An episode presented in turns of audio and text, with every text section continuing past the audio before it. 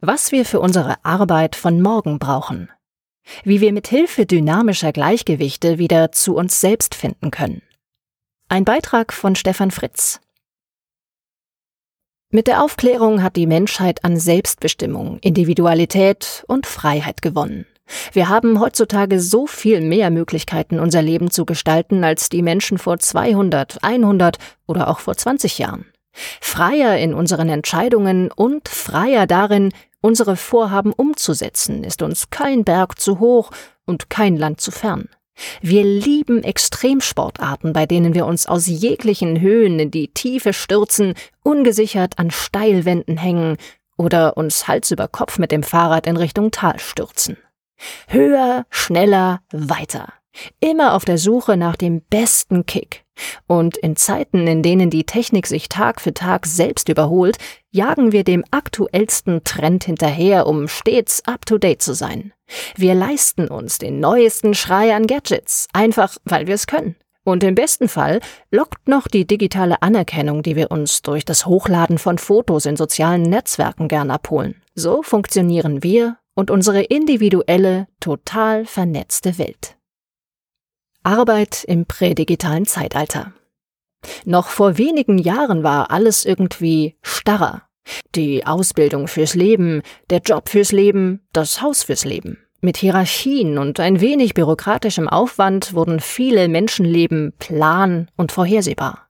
Durch Taylor haben wir gelernt, dass man alle Arbeitsprozesse in viele kleine Arbeitsschritte ohne Überraschungen gliedern kann. Um damals ein wenig Dynamik finden zu können, musste man schon ein paar Schritte zurückgehen und in größeren Zeitabständen auf sein berufliches Leben schauen.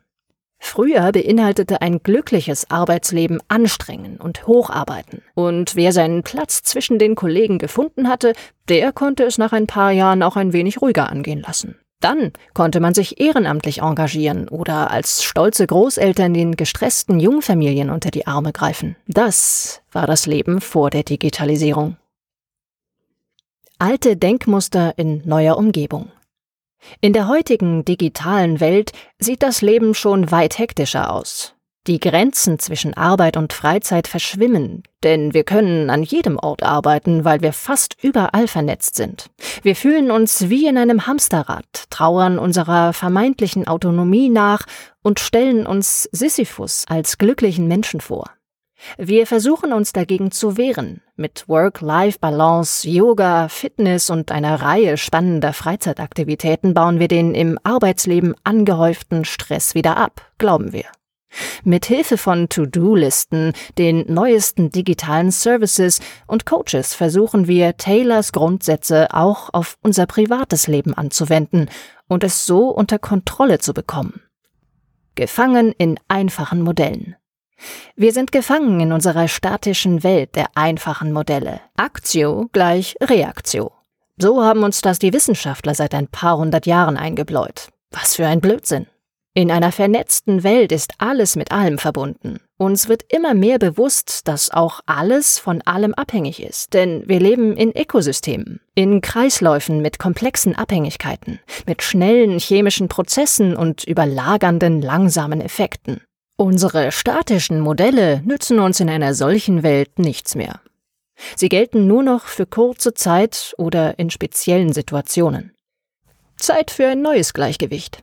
Unsere Aufgabe heute ist es, die verschiedenen voneinander unabhängigen Einflüsse und Kräfte, die auf uns einwirken, in ein neues Gleichgewicht zu bringen. In der technischen Mechanik wird das Gleichgewicht zwischen äußerer Kraft und Trägheitskraft als dynamisches Gleichgewicht bezeichnet. Auch die Systemtheorie hält wichtige Denkanstöße für uns bereit.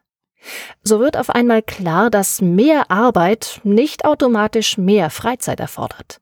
Und auch eine Waage hilft uns nicht, zwischen Arbeit, Work und Leben, Life, zu balancieren. Wir brauchen keine neuen, größeren Gewichte auf der anderen Seite, die an uns zerren. Wir brauchen echte, unterschiedliche Kräfte, die wir in ein dynamisches, neues Sinngleichgewicht setzen und uns damit ein dynamisches Gleichgewicht schaffen. Erreichen können wir dieses Gleichgewicht, indem wir in unserer Arbeit mehr sehen als das Mittel zum Zweck, das heißt, um uns ein paar Brötchen kaufen zu können. Arbeit als Gelderwerb, universelle Tauschbarkeit. Arbeit, um uns selber mit Dingen zu versorgen, die wir zum besseren Leben brauchen. Arbeit zur Sinnstiftung und Erfüllung, Berufung.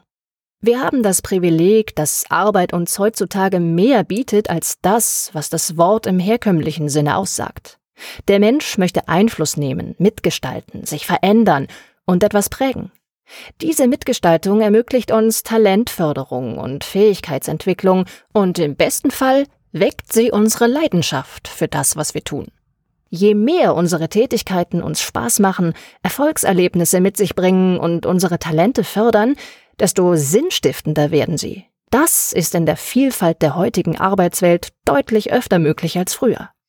Warum sollten wir in unserer vernetzten Welt 30 Jahre warten, um alle Formen der Arbeit einmal auszuprobieren? Warum rennen wir einem falschen Freiheits- und Freizeitbegriff hinterher? New Work Arbeit 2.0 wenn wir akzeptieren, dass unsere Freiheit spätestens da aufhört, wo wir in die Freiheit anderer eingreifen oder sie beeinflussen, und wir uns bewusst machen, dass die erstrebenswerte Freiheit nicht Wahlfreiheit, sondern Handlungsfreiheit ist, dann wird unser Verständnis von Arbeit völlig neu definiert. Mit dieser Denkweise erreichen wir unsere maximale Freiheit durch unseren eigenen individuellen und dynamischen Arbeitsmix.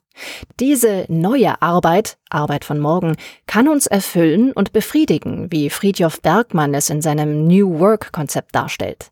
Und wenn wir das auch noch selbstständig hinbekommen, indem wir einfach mal auf das hören, was wir selber wollen und brauchen, dann sind wir auf dem besten Weg, uns in der komplexen und hektischen Welt von heute ein eigenes, dynamisches Gleichgewicht zu erstellen.